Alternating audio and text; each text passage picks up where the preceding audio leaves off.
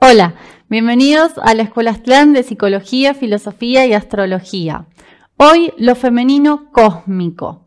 Vamos a contarte acerca de esta etapa como parte del proceso de desarrollo de la conciencia humana, proceso que el gran psicólogo Carl Jung llamará el proceso de individuación y que las culturas antiguas llamaran el proceso de iniciación en el que todos los seres humanos vamos a través de las experiencias de nuestra vida tomando conciencia del programa de aprendizaje en la escuela de la vida, los modelos, los arquetipos de los que hablaba el gran psicólogo Carl Jung. Estos arquetipos aparecen representados en varios sistemas, en varios conocimientos de la antigüedad, y uno de ellos es el tarot, como una máquina psicológica que nos va indicando en qué experiencia estamos en cada momento o a qué prestar atención de nuestra vida, así como em, para viajar a un lugar desconocido nos valemos de mapas. El tarot se convierte en un mapa por el viaje en la vida, en la escuela de la vida. Y en este mapa estamos llegando a la tercera instancia que tiene que ver con el arcano número 2, que es el arcano de la papisa. Em, este arcano que estamos mostrando en toda esta serie en base al tarot de Marsella, tenemos ahí el, primero de ellos es el loco, que es el que inicia el viaje, por eso no tiene número. Em, y ya llegamos a esta segunda etapa donde vamos a encontrarnos con el aspecto femenino de la divinidad, el aspecto del poder de lo receptivo, así como viéramos en el video anterior el poder de lo creativo. Son una dualidad que se complementan. Fíjate que la papisa mira al mago, ¿no? Y eso tiene un simbolismo, todo tiene un simbolismo en el tarot. Pero adentrándonos en la carta y podemos empezar analizando por el nombre, que quizás te llame la atención, la primera vez que escuchamos acerca de la papisa pensamos, pero ¿cómo? ¿A qué se refiere? Si no hay eh, papisas, no hay papas mujeres.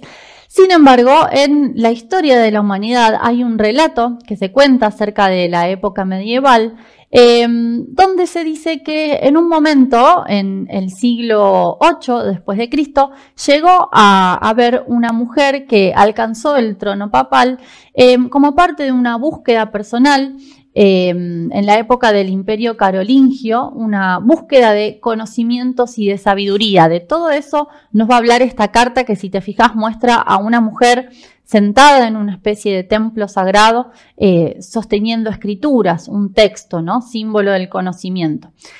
Se dice en esta historia entonces que ha quedado como un mito en la historia de la humanidad, mito no en el sentido periodístico de, mentira, sino que es un relato que ha tenido peso porque guarda un simbolismo y, de eso te vamos a hablar en relación a la carta.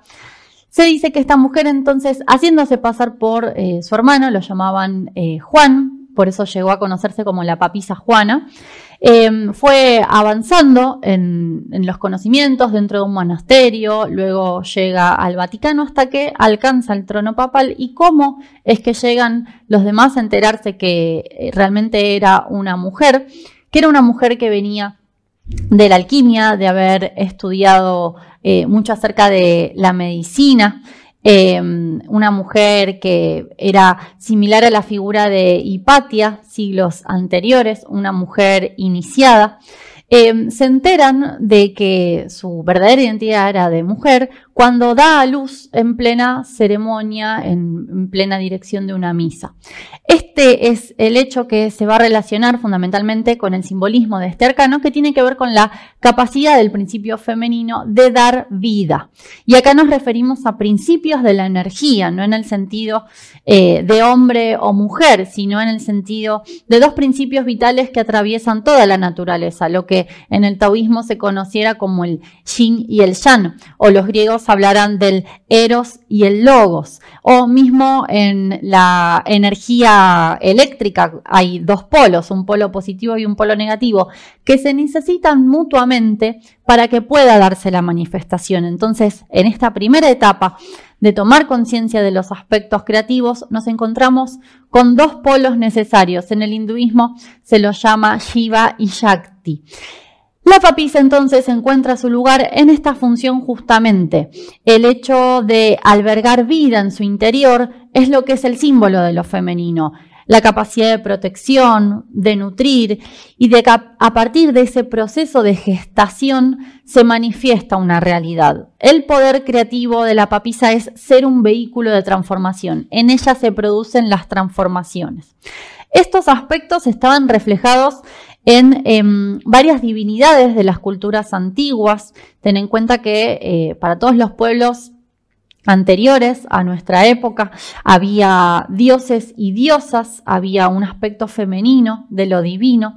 Y por ejemplo encontramos algunas diosas importantes em, en el antiguo Egipto, eh, a la diosa Isis, Em, también estaba la diosa Ishtar, eh, que luego se convertirían en Venus para los griegos, por ejemplo. Em, y una de ellas era Astarte, que en la zona de la Mesopotamia, donde estaban los, eh, las grandes civilizaciones asirias, babilónicas, eh, aparecía esta deidad también que mostraba un simbolismo que ahora en un ratito te voy a mostrar que nos va a conectar directamente con este arcano también. El arcano de la papisa entonces marca dos eh, procesos muy fieles al desarrollo del poder creativo femenino, que tienen que ver con el desarrollo de sentimientos puros, eh, por eso fíjate que la papilla está más bien cubierta, está más bien guardada, retraída, hace un desarrollo de lo interno y también del cultivo de la sabiduría. Por eso el símbolo del libro. Ella está em, leyendo o reflexionando sobre lo que escribió, sobre lo que está escrito. En las escrituras se hablaba de que se cumpliera lo que está escrito. Entonces, esta carta nos conecta en el nivel psicológico con ese proceso. Ser receptivos a lo que está escrito, la receptividad a un destino, a esas situaciones de nuestra vida donde ya no es el poder consciente que está en nuestras manos como en el arcano del mago, sino que es donde reconocemos que hay un principio superior, donde reconocemos que somos vulnerables, donde reconocemos una sana debilidad. Y esto puede ser algo muy controversial dicho hoy en día, pero es una sana vulnerabilidad que nos va a convertir en más fuertes, nos va a dar más fortaleza interior. Este poder que tiene la papisa se relaciona acá con la figura de Astarte que estamos viendo y fíjate, un símbolo muy destacado es la media luna sobre su cabeza. Eran las diferentes diosas lunares que había en las culturas antiguas donde aparecía representado este poder que tenía al principio de lo femenino.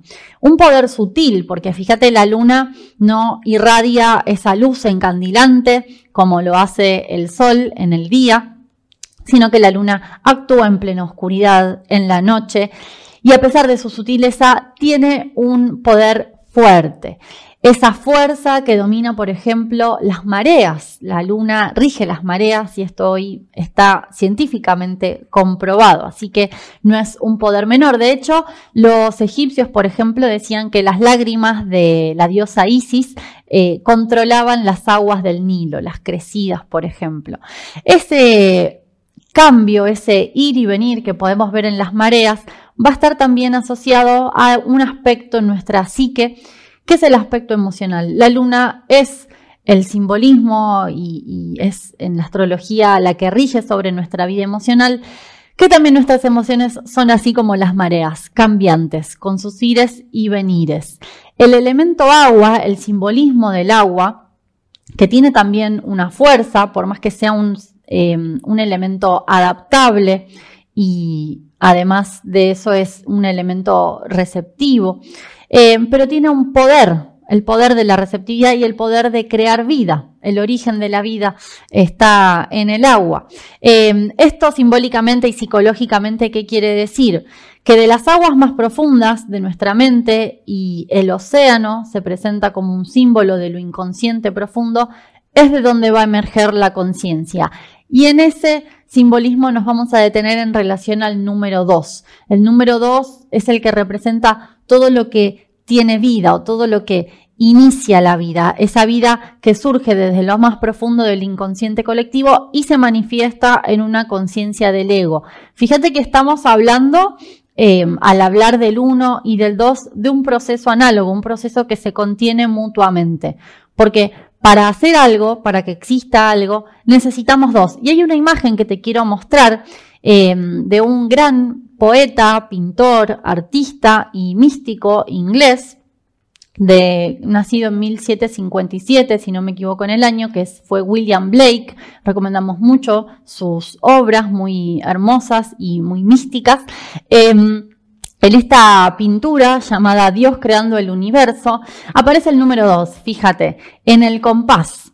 Así que indica que hay un conocimiento, una ciencia detrás de la creación, que es la matemática sagrada, la numerología, ¿no? Y que para el proceso creativo no es el uno solamente, sino que se requieren dos. Ese compás donde uno se apoya, fija en un centro y el otro va desarrollando toda la creación. Entonces, con esa imagen y con esta idea, nos vamos despidiendo hoy de este video.